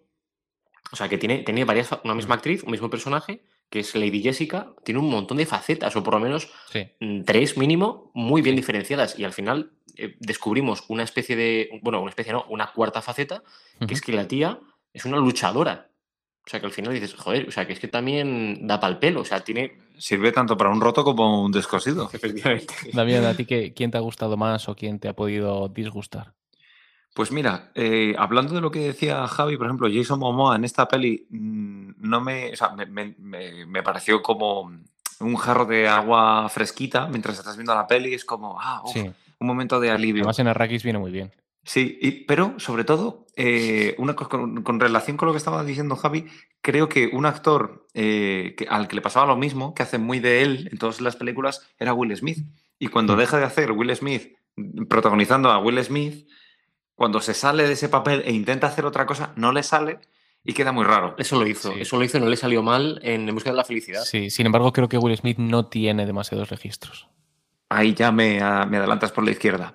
Qué Pero sin va. embargo, te diré que yo en cuanto a personajes, eh, no, o sea, creo que fue una oportunidad para descubrir actores o ponerles cara de, creo que te he visto en algún sitio, pero Sí. no me acuerdo, y cuando les vi aquí fue como, mm, puede que sea la primera vez o no, pero te voy ¿Cómo a quién? recordar por esta peli. ¿Como quién? Eh, la, eh, la acabas de mencionar tú, la madre. Ferguson. Jessica. Rebecca Ferguson. O sea, seguro que de Rebecca Ferguson he visto alguna otra peli, pero no sé por qué especialmente solo- en esta peli. Yo creo que solo recuerdo de ella una, y es que no estoy seguro de que sea ella, pero me parece que sí. Y es la del Gran Showman. Lo es. Lo es. Es ella, ¿verdad? No, canta, el- no canta ella, pero lo es. Bueno, vale, es el lío No amoroso. me matéis, no la he visto. Es el- Está muy bien, ¿eh? Me gustó mucho. Es el lío amoroso Jackman. de, de Don Hugh Jackman. Ah, bueno, Hugh Jackman. Ese tío lo podría petar perfectamente. Jackman podría hacer de algún personaje de estos. Es como Jordi Hurtado y, Sí, y. Keanu Reeves. Son los inmortales. Sí, joder. ¿de Mira, habéis- hemos Jackman? coincidido, ¿no? El, que el, el personaje que más nos, nos ha gustado ha sido el de, el de Jessica Atreides. Y yo Mm. creo que es porque es el que más capas tiene, lo comentaba Javi. Al final, cuando hay un personaje plano, que al final un secundario tiene que ser plano, porque si no se come la historia, ¿no? Tú tienes a Jason Momoa, que es el bueno heroico, fin, porque no tiene más espacio en la historia. Y la madre Sí. tiene más tiempo en, en la película. Y creo que darle capas, darle misterio, darle traumas, darle preocupaciones hace que tú empatices más y te parezca más complejo. ¿no? Por eso yo creo que es, o por lo menos puede ser, el mejor personaje de la peli, porque el prota está traumatizado, todavía no ha encontrado su camino, Mm. es bastante errático y puede cargar ¿no? Eh, sus constantes sueños, sus preocupaciones. Y creo que la madre es muchísimo más interesante. Mm. Sí, pero yo creo que el personaje de Lady Jessica en la próxima película, Bajará. si la hubiere, creo que va a dar un paso a un lado, estoy Mm. segurísimo. Y, y Paul Atreides, eh, Timothy Chalamet, yo creo que va a dar un pistoletazo de salida y va, bueno, ya lo ha dado, pero creo que va a, a coger el testigo de toda la película. Es verdad que a lo mejor Javier Bardem como Stilgar sí. vuelve a tener un poquito más eh, de protagonismo en esta segunda parte, repito, si la hubiere, pero aquí Chalamet es el que va a coger el testigo, pu- puede que Zendaya también, y sin, haber, sin haberme leído el libro, pero estoy segurísimo de que estos dos personajes van a ser los más importantes con muchísima diferencia de los demás. Lady Jessica va a dar un paso atrás, eh, puede que Vladimir Harkonnen y su sobrino, interpretado por eh, la, la bestia Batista, que para mí sigue siendo el hombre que se tragó un perchero. ¿Lo Eh, puedes narrar con el estilo? WWE? Y a mi derecha tenemos a... No, no, no me sale, no me sale, lo siento. Eh, ha sido un intento, apropiación cultural, lo siento, no, no, me, no me matéis por esto. De verdad, yo no soy así. Es lo que me ha dado Damián aquí en su casa. Eh, bueno, lo que te digo, yo creo que va a haber personajes que van a tomar muchísima importancia en la segunda parte y otros, como Lady Jessica, que, no sé, prácticamente se despidieron un poquito, ¿no? O sea, no dijo adiós, no dijo que se fuera a ir. Al final formó parte, ¿no? De los, de los Fremen. Con... Sí, la cogen, pero yo creo que básicamente porque va con él. Mm. Sí, sí, sí, sí. Sí, y, y además has dicho tú que tú crees que en, la siguiente peli va a dar un paso atrás. Yo creo que va a dar un paso tan atrás que se va a caer al hoyo y va a caer muerta. Lo estaba pensando yo, que va a dar un paso atrás hacia su tumba. ¿Sabes? ¿Sabes? Al, al traje de pino. O sea, Fernando, ¿crees que va a sonar la musiquita de Cerrando Windows? No lo sé, pero obviamente Chalamet es el protagonista. Hablamos de Chalamet como si el personaje se llamara Chalamet, ¿no? Eh, Paul Atreides es el protagonista y como toda historia clásica tiene que completar su viaje del héroe, ¿no? O, o el viaje del elegido que hemos visto tantas veces. Empieza siendo un, un don nadie o una persona sin un objetivo claro y luego eh, encabeza una causa y se convierte en el héroe, ¿no? Entonces, obviamente tiene que completar ese camino a lo largo de la historia. No sé qué rol jugará la madre. Yo creo que un rol mayor que el que puede tener un personaje aleatorio de madre en cualquier historia, Mm. porque sabemos que ella eh, tiene importancia dentro de su orden, eh, esa orden maquina, y yo creo que ella va a tener relevancia en la historia más allá de ser madre del protagonista. ¿Sabes una cosa que me estaba viniendo a la mente mientras hablabas de que eh, Timothy Chalamet, Paul Atreides, es el típico personaje que tiene que hacer el viaje del héroe? Y es que a mí me harta el hecho de que el personaje principal sea el elegido. El elegido. Sí. Joder, por ejemplo, Frodo mm, fue un elegido, pero de manera transversal. O sea, No, de hecho- de hecho porque, lo- porque eligió Gandalf, Sí. pero no tiene, no tiene nada eh, que sea más que los demás. Quizá Aquí me estás incluso tocando sea menos. sensible, Javi, porque estás hablando del Señor de los Anillos. Y, y el viaje de Frodo, Y tengo que o intervenir. por lo menos el personaje de Frodo es mucho más interesante en ese sentido, porque no es, cuando tú eres el elegido, no tienes otra opción que cumplir tu misión, ¿no? Es como que eh, viene designado por un ser superior o por una teoría o una profecía. Pero Frodo no es nadie. Y es más bonito cuando no eres nadie y te embarcas en la misión Mm. sabiendo que vas a morir, ¿no? O te va a ir mal.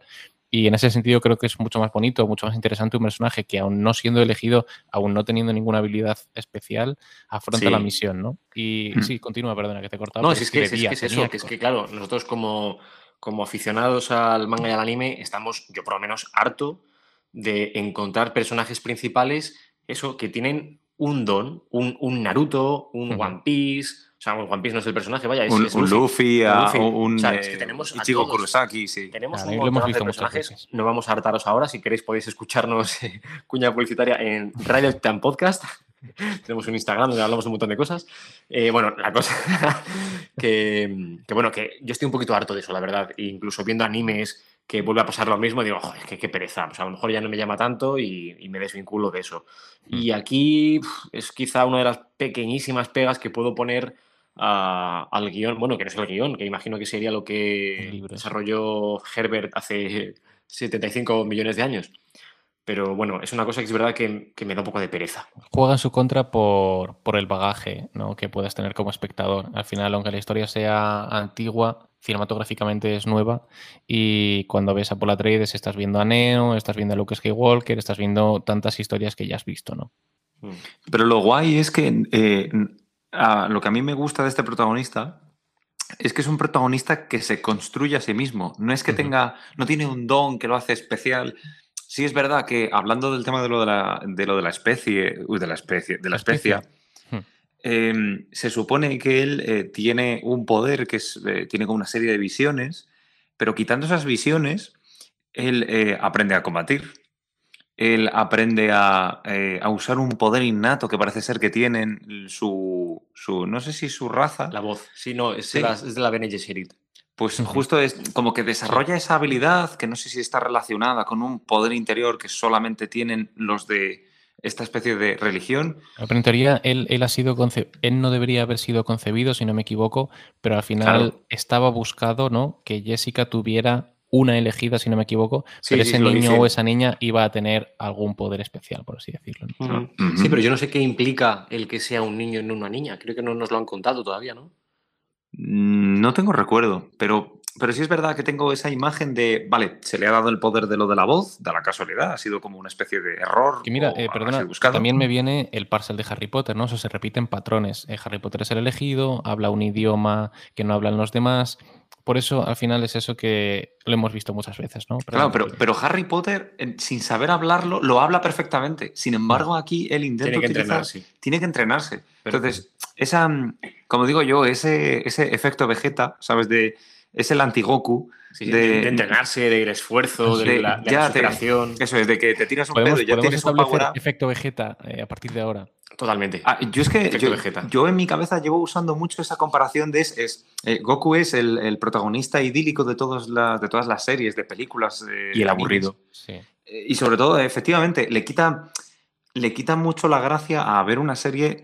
O sea, a ver, bueno, tienes ese personaje, pero si lo comparas con, con, con, eh, la otra parte, con la que yo creo que muchos nos hemos sentido identificados, de, de entrena y te, o sea, de entre- que a través de entreno y esfuerzo te harás más fuerte, Que no es algo innato en ti. Claro, no es algo innato, no naces con Mm. ello. Entonces, en este caso, eh, eh, Paul Atreides nace con el don de la voz, pero no sabe usarlo. Es su madre la que le enseña a usarlo y eh, de momento no sabes, no, sabes, no, no le meten mucha chicha a- al tema de lo de la voz. Aparece como en un par de ocasiones, tiene su momento estrella casi al final de la peli, pero eh, luego, por ejemplo, me parece muy interesante que, aparte de que le enseñen a combatir, porque si no, mm, vamos, te van a partir la cara en cualquier lado, me parece muy interesante lo de que se comuniquen únicamente la madre y él con lenguaje de signos. Mm. Y, ¿Sabes? Es como un personaje que se va haciendo interesante porque te dicen que está aprendiendo, o sea, no es tienes un poder mágico que sabes utilizar y punto, sino es una habilidad que no ha nacido con ella, pero la está desarrollando. Y creo que puede ser un personaje que cuando vayan pasando las películas, creo que va a ir desarrollando diferentes, eh, diferentes aspectos o diferentes habilidades que creo que van a hacer que sea más interesante. ¿Sabes que me fliparía también? Según estás, es que te estoy oyendo hablar y me está pareciendo espectacular lo que estás diciendo. Me, me Por eso lo encantaría. has cortado, quieres decir. Sí, me encantaría, es que, es que tengo que decirlo en serio, me encantaría que cuando estuviese eh, Paul Atreides usando la voz, le diese Rosario Flores a un botón y se diese la vuelta a una silla. Y pasa No, no, pero no, fuera de segundos de coñas. silencio por de coñas. Son do- varios segundos de silencio para que luego mm, eh, Fer sepa que tiene que cortarlos. Fuera de coñas. Eh, no, yo sí que, yo sí que veo, yo sí que veo una cierta similitud en el poder de la voz con el tema cultural del judeocristianismo. Al final nos decían en las escrituras que la, la voz, la palabra, tiene poder, ¿no? Y nos pasa un poquito con el Parsel, nos pasa un poquito con el Génesis de que nos narra la creación del mundo según la, según la religión judeocristiana, que nos dice que solamente con decir algo ya se hace, ¿no? Es, es un poquito como un, em, como un aspecto que, que- te otorga ese poder, ¿no? Al final se parece bastante, más que el Parcel en Harry Potter, aquí en, en el mundo de, de Arrakis, en el mundo de, de Frank Herbert, con el, aspecto del judio-cristianismo, ¿no? Que solamente con decir algo ya se va a producir esto. Yo me voy a ir al lado friki de, de este poder, eh, a, lo que a lo que estábamos hablando de la voz. eh, es- es- mola mucho porque es una voz, o sea, es un poder que si se usa bien eh, puedes sacarle mucho partido, pero si lo usas mal, vamos, puedes crear eh, auténtico terror. De ¿En qué hecho, estás, ¿En qué estás pensando? ¿Cómo lo usarías tú? Yo estoy Es que, pensando de en hecho- otra cosa, a ver, a ver en qué, a ver en qué es. Es que mira, os voy a poner una- un ejemplo. Eh, eh, no solamente soy friki de cómics y libros, eh, en realidad también lo soy de todo lo demás. Y los videojuegos también me encantan, ¿vale? Hay una saga de videojuegos que el que no la conozca, que salga de su agujero, eh, Metal Gear, ¿vale? Yo he oído hablar de ella. Pues Metal Sí, Gear, jugado, uno, Pues Metal Gear es una saga de videojuegos donde muchas veces les gusta meter dentro de un mundo, o sea, dentro de, es, es- un mundo de guerra, ¿vale? Eh, siempre te meten personajes que tienen habilidades extraordinarias. Y en uno de los videojuegos te meten a un general que tiene, el, que tiene un poder parecido al de Atreides, eh, o sea, al de Paul, eh, que cuando digo Atreides me voy a Treyu. Eh, La historia interminable. eso, exactamente. Mola mucho porque en el, en el videojuego peleas contra un tío en el que para evitar su, que tu- su poder te afecte, te tienes que drogar.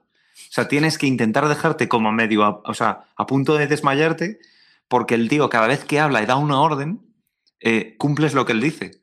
Y de hecho hay un momento Sí, del videojuego... ta- Tapones en los oídos, no, ¿no? O sea, No, se supone que incluso lo intentan, pero parece ser que sobrepasa eso. Entonces es como, Dios mío, el villano, el villano perfecto. E incluso hay una escena dentro de unos videojuegos donde eh, tiene un ejército personal al que obliga a suicidarse. Entonces, por eso yo en mi cabeza estaba diciendo, cuando vi la peli y vi lo de eh, ob- eh, eh, oblígame, a, oblígame a pasarte el vaso de agua y usa el poder de la voz para pasarle el vaso de agua, Hmm. automáticamente me, vi a- me, me- me fui a esa escena del, de- del- del videojuego y pensé, joder, en una peli, en una batalla, si usa el poder de la voz, puede utilizarlo para motivar a sus compañeros o para hacer que el enemigo se, se rinda o se mate a sí mismo. sí, sí. Entonces, por eso creo que junto con todas las habilidades que, que está desarrollando o que puede llegar a desarrollar, creo que este personaje es muy interesante. Y de hecho, por eso, eh, vale que luego sea él en el, en- en el póster, sea la cara más grande, no la más bonita, pero, joder, lo pensé, dije, va a ser súper interesante este tío. Yo ahora que lo has dicho, eh, no, no, no puedo evitar que me venga a la mente El nombre del viento, que al final es una saga de libros en la cual el, el conocer el término real de las cosas te hace tener poder sobre esas cosas, ¿no? Por eso nadie dice su nombre real a otras personas, porque supondría eh, poner en bandeja tu voluntad, ¿no? No sé si. Javi estaba pensando en ese. No, no, no me había venido a la mente, pero es verdad que, que Quoth, en este caso, el personaje principal de estas, esta supuesta trilogía, que a ver si este wisconsiano ya escribe el puto tercer libro, que estoy con unas ganas que vamos. Eh, sí, eh, no me venía a la mente, o sea, no lo había pensado en él, pero sí que es verdad que según lo estás diciendo, sí que veo ciertas similitudes, sí. Aviso a los espectadores, el señor está un poco malito de la cabeza y no sabemos cuánto tiempo le queda para escribir el tercero. ¿A, a- a Rothfuss o a mí? A es Rothfuss, que lo a de la cabeza, digo, me, me encaja. Nos sentimos identificados todos. Digo, digo pensé, pensé que te referías a ti y que íbamos a tener una baja en el podcast. Oye, según decías lo de, claro, que, que con el poder este de la voz, aparte de lo de Rosario Flores, dándose la vuelta en la silla. Cuando has dicho la voz, lo estás pensando con la musiquita, ¿verdad? Sí, El- esta- a- esta a- es la cada, voz. vez que, cada vez que lo dice Javi. si lo digo yo, no, pero cuando lo dice Javi sí, es. sí. "Esta es la voz". De hecho, eh, habrá que ponerlo en postproducción. Bueno, eh, me imagino a. ¿Quién sería la peor persona que tenemos aquí en el panorama español con este poder? O sea, ¿a quién no deberíamos darle este poder? Jamás. Me viene a la mente Ayuso, en- en tío. pantanos. Ayuso la podría, Efectivamente. Ayuso la podría liar muchísimo. ¿Quién decías, Fernando, perdona? No, que si nos vamos a meter en esos jardines. Sí, sí, sí, un poquito, sí. Un, pe- un pelín. Meter, meter el tobillo, solo el tobillo. Café con leche para todos. Y entonces todos bebiendo café.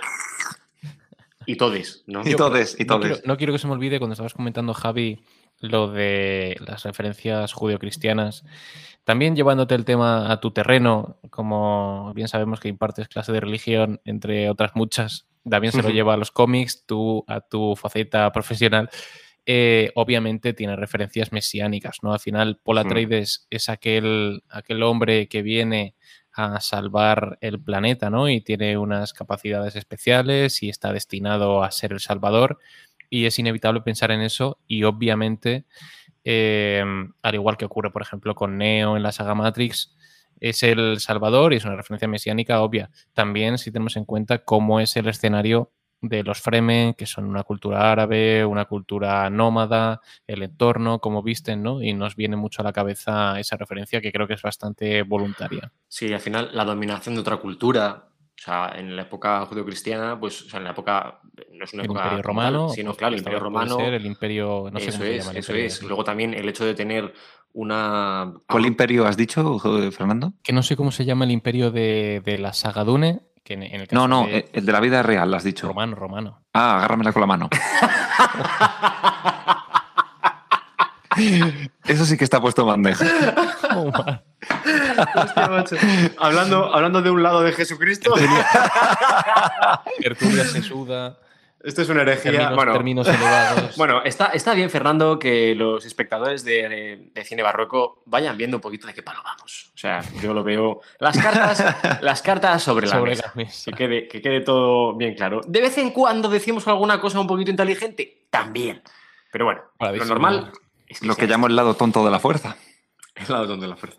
Bueno, la cosa es eso, que al final también, como decías tú, Fernando, y ya yo creo que acabamos esto, que la Sí, gente podemos ha, venido. No ha venido a escuchar nada de, de religión, no venimos a evangelizar a nadie, pero, No, pero, es, los pero es- es obvio y es lógico hablar de ello. Sí, sí, no, no, es que, es que tiene eh, unos eh, tintes totalmente que vienen de ahí, de la, de la cultura ahora mismo nuestra occidental, pero que bebe totalmente del judio-cristianismo. Es que también tenemos aquí una agrupación eh, religiosa en la sombra, ¿no? Como podían ser en este caso quizá los fariseos, que son los que más estaban ahí metiendo Sí. un poquito de tal, que eran los más exigentes y que al final son los que Las controlaban un poquito, que estaban... ¿Cómo, perdón? Dices las Bene Gesserit. Sí, sí, sí, sí, sí. Están un poquito entre medias porque nos han dejado claro que Lady Jessica forma parte de la Bene Gesserit, pero la Bene Gesserit como la curia, La digamos, que de esta- maneja los hilos. en la Claro, serie, es la que maneja los hilos, que está- habla con los Harkonnen, habla con el Imperio, habla con Hmm. todo el mundo. O sea, están un poquito ahí entre medias, como le pasaba a los fariseos, que cuando les interesaba eh, con el César, cuando Hmm. les interesaba con Pilatos, que era el gobernador romano, cuando les interesaba con el resto de, de judíos. Bueno, pues cada uno estaban ahí un poquito veletas y pues oye, y aquí en Lo este que caso... yo he leído es que quizá ya está demasiado explotado el hecho de que el Salvador tenga que venir de fuera, ¿no? Siempre es alguien de fuera el que viene a salvarte a ti. No puede haber un, un Mesías Fremen, uno entre nosotros que sea capaz de liderarnos, ¿no? Tiene que venir. No es que yo apoye esa teoría, ¿no? Pero tiene que venir el hombre blanco de fuera a salvar a los negros de aquí, ¿no? A los pobres. Es un poco. Es un poco así, en realidad. Que Sí. no Pero, que pero yo no creo que en este libro así. pase. O sea, yo no creo que en esta peli pase, porque en realidad es el blanco el que genera su propio Mesías para salvarse a sí mismo, y sin Mm. embargo los Fremen están de puta madre ahí en el desierto. Bueno, bueno, Déjame en paz. pero te están diciendo ya que hay atisbos de que, ostras, es que este puede ser, es que se ha puesto Claro, el, le llaman. No el, sé el le llaman, pero- se le ha puesto el solo, eh, conoce nuestro poquito nuestra Mm. cultura, de hecho dicen varios fragmentos, de una, no sé si es una profecía como tal, sí. pero te lo van diciendo, dice, ostras, es que este, el que, es que no sé cómo era la profecía, pero venía a decir algo así como que el que mm, cumpla este requisito vendrá de no sé dónde, y justo Paul Atreides Claro, lo cumplía. Atreides viene del cielo, figuradamente, y además Sí. le llaman, no sé cómo le llaman en la peli, pero a Jesucristo lo llaman Mesías, a Paul Atreides no sé cómo lo llaman, viene del cielo, tal. Entonces las similitudes pues son, son evidentes. Hmm. Sí, si buscas, si pones los subtítulos de YouTube cuando ves la peli, la traducción de cuando le llaman es chocolate blanco. No, pero fuera de coña, yo, eh, en cuanto a- te referías a lo, de la, a, a lo de la teoría, es verdad que, o sea, te juro que yo no lo veía así. Yo veía que es una familia que están luchando por sobrevivir, Hmm. que es verdad que tienen un elegido y yo pensaba, ¿para qué? Te da igual, o sea, te da igual. Si tienes que luchar, tú, o sea, tu familia tiene que luchar por su supervivencia. Coger a unos eh, moradores de las arenas Sí. para que te salven, ahí gritando, pues no, no te sirve de. Yo pensando, no te sirve de nada. Es verdad que luego viene el giro de que les exterminan y tal, y dije, bueno, vale. E- El giro pues, tiene cierta relevancia, ¿no? Bueno, a ver, Efectivamente. Al principio no le encontraba mucho. Decía, a ver, que el imperio va a venir a partirles la cara, tiene todo el sentido del mundo, pero no sé, ¿sabes? Que Es que, como que quitando eso, si no lo supiera que el imperio tiene la intención de volver otra vez, eh, ¿sabes? En mi cabeza no tenía sentido. Es, aparece un salvador que tiene que salvar a una gente que no quiere ser salvada. Hmm. Porque de hecho los, los nómadas eh, lo que insisten es, es en, dicen. en- en no vengas a mi tierra, Eso no te necesito para nada. Fos, Ujú. fos. Sí, sí. Estaba buscando, Fernando, el sí. término que utilizan para referirse a Paul Atreides como el Mesías es el Muad'Dib. Que suena, suena a árabe totalmente. Sí, suena- sí, totalmente. Muad'Dib. sí, sí. Lo habré pronunciado como el culo, pero Muad'Dib. Oye, para, para ir cerrando, no sé si queréis hacer una última impresión o por lo menos lo que esperáis encontraros, eh, no sé si sería la parte 2 como la última o si habría más, eh, pero porque yo sé que es una saga de largo recorrido, pero no sé si alguna impresión, algún detalle que os haya escapado y qué esperáis ver de ahora en adelante. Bueno, yo creo que también hablé un poquito antes del paso adelante que tienen que dar algunos personajes, como el interpretado por Dave Batista, como el interpretado por eh, el que hace de su tío, eh, Stellan Skarsgård, joder, pronuncio el árabe igual que el nórdico. El ¿eh? sueco, el sueco, sí. Skarsgård, eh, me mejor este. Eh, eh, el personaje de Zendaya y el personaje de Paul Atreides creo que, lo, creo que tienen que dar un paso adelante. Eh, Lady Jessica mm, para atrás. Eh, bueno, hay varios personajes que, Uno que es van un a pasito para adelante y otro es un pasito para atrás. Eso es. Eso es, unos dirección a continuar la peli 2 y otros eh, al, barrio de los al barrio de los callaos. Eso. Bueno, la cosa es que yo, por preferencias, eh, bueno, creo que son 21 libros. No me gustaría que empezaran a hacer pelis como churros. Creo que las experiencias que tengo yo con series es que más vale poco y bueno que mucho y malo. Y empezar a perder ideas, empezar a perder guionistas buenos, empezar a perder eh, actores porque están ya hasta las narices de interpretar ese nuevo personaje. Y yo creo que si hacen una segunda peli, eh, continuación de esta, evidentemente, y la hacen bien y la cierran, cerrando el primer libro, yo no sé cómo acaba el primer libro, vaya, pero yo eh, creo, tengo la impresión de que me llevaría un buen sabor de boca. Damián, Yo creo que van a hacer un poco como en El Señor de los Anillos y mezclarán libros. Así que a lo mejor cierran el primero y te abren y, y te abren el segundo, si no, no tendría. O a lo mejor te hacen final del primero y te meten todo el segundo para luego dedicarle al tercero. Es que lo de dividirlo en dos partes, la última, no sé. Bueno, yo espero, igual a- al igual que Javi, yo no quiero que sea otra saga de esas que por intentar sacar la- el máximo de pelas nada, no- no terminan Villeneuve, desvirtuándolo. menos en ese tipo de proyecto. ¿eh? No creo que él sea un director que solo busque lo comercial. Creo que él tiene otro propósito y lo hemos visto. Claro, yo sí, no quiero que pase como Star Wars. O sea, que ves las tres primeras, las tres primeras, 4, 5, 6, y dices, ah, qué bien, 1, 2 y 3, va, tal.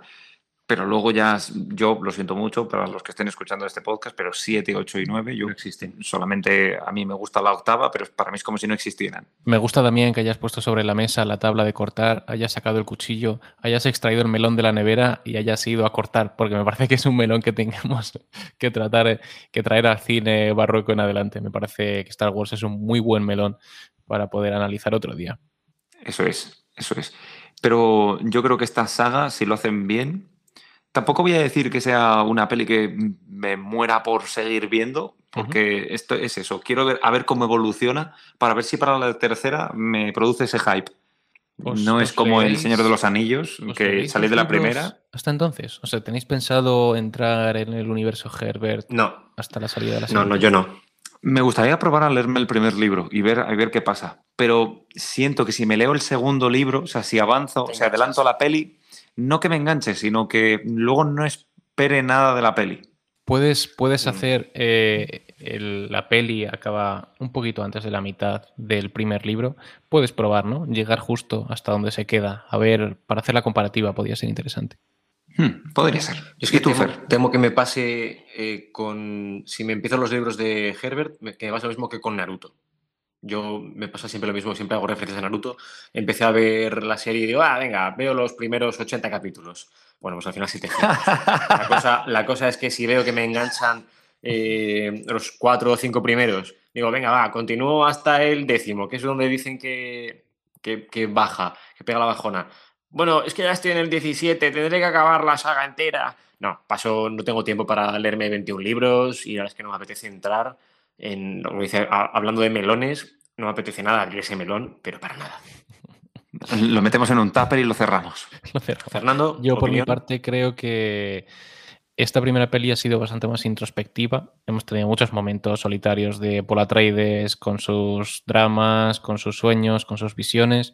Y ahora creo que todo eso tiene que salir al exterior, con lo cual yo espero una segunda parte mucho más épica, mucho más emocionante y, y no sé, más intensa. Al final esto es como nos han puesto sobre la mesa el primer plato, pero ahora yo creo que todo lo bueno está por, por llegar, ¿no? Y, es lo que espero, tampoco mucho más, no sé por dónde va la historia, solamente confiar en que la hagan, desde luego. Nos tocará esperar, mínimo dos, tres años seguro, pero si la hacen seré el primero en la fila del cine barroco para ir a verla, desde luego.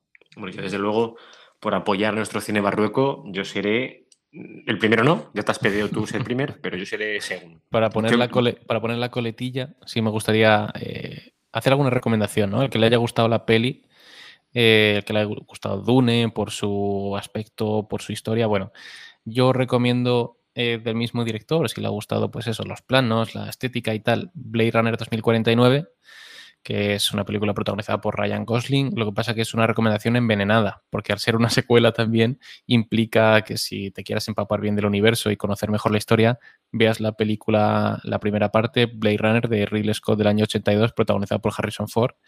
Y yo creo que si Dune ha impactado a nivel visual y, y también en el plano de la música y demás, Blade Runner también le va a gustar por lo menos en el apartado estético. Así que esa es mi recomendación. Y luego también creo que es una de sus mejores películas, La Llegada, a mí me encantó.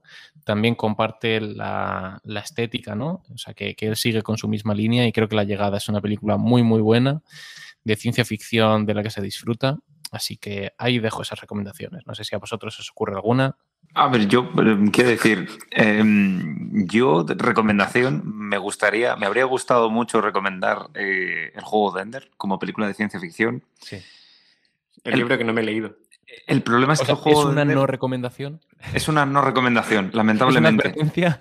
Es una adver- efectivamente, es una advertencia porque el juego apartado, de Ender apartado es- advertencias, sección advertencias. Efe- Efectivamente, eh, me gustaría poder decir, Buah, de ciencia ficción te recomiendo esta, pero es que justo, fíjate que es una peli que no es, eh, es, es reciente, voy a decir, es de los últimos 10 años que ha salido, que es la, la llevar al cine un- una saga de libros que es monstruosa. O sea, esta, la del libro de Ender es igual. Son como 14 o 15 libros. Yo creo que el tío sigue escribiendo. O, eso es No brutal. duerme, solo escribe.